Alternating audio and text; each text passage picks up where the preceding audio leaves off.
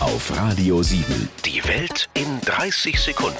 Von und mit Jan Zerbst. Eine besondere Untergattung von Sprichwortverdrehern sind die Vermischer. Hat auch jeder im Freundeskreis diese eine Person, die ständig zwei Sprichwörter mixt. Ja, jetzt müssen wir halt sehen, wie wir die Kuh aus dem Dorf kriegen. Genau, oder die Kirche vom Eis. Es gibt immer diesen kurzen Moment beim Zuhören, bis du merkst, nee, da ist irgendwas durcheinander gegangen. Oh ja, da rennst du bei mir offene Ohren ein. Man kann bestimmt ein offenes Ohr haben, aber zum Einrennen gibt's ja die Türen. Allen, denen sowas regelmäßig passiert, sei gesagt, wir wollen hier nicht noch Öl ins Wasser streuen und euch auch auf keinen Fall ins kalte Messer laufen lassen, denn wer im Glashaus sitzt, sollte ja nicht mit Elefanten werfen.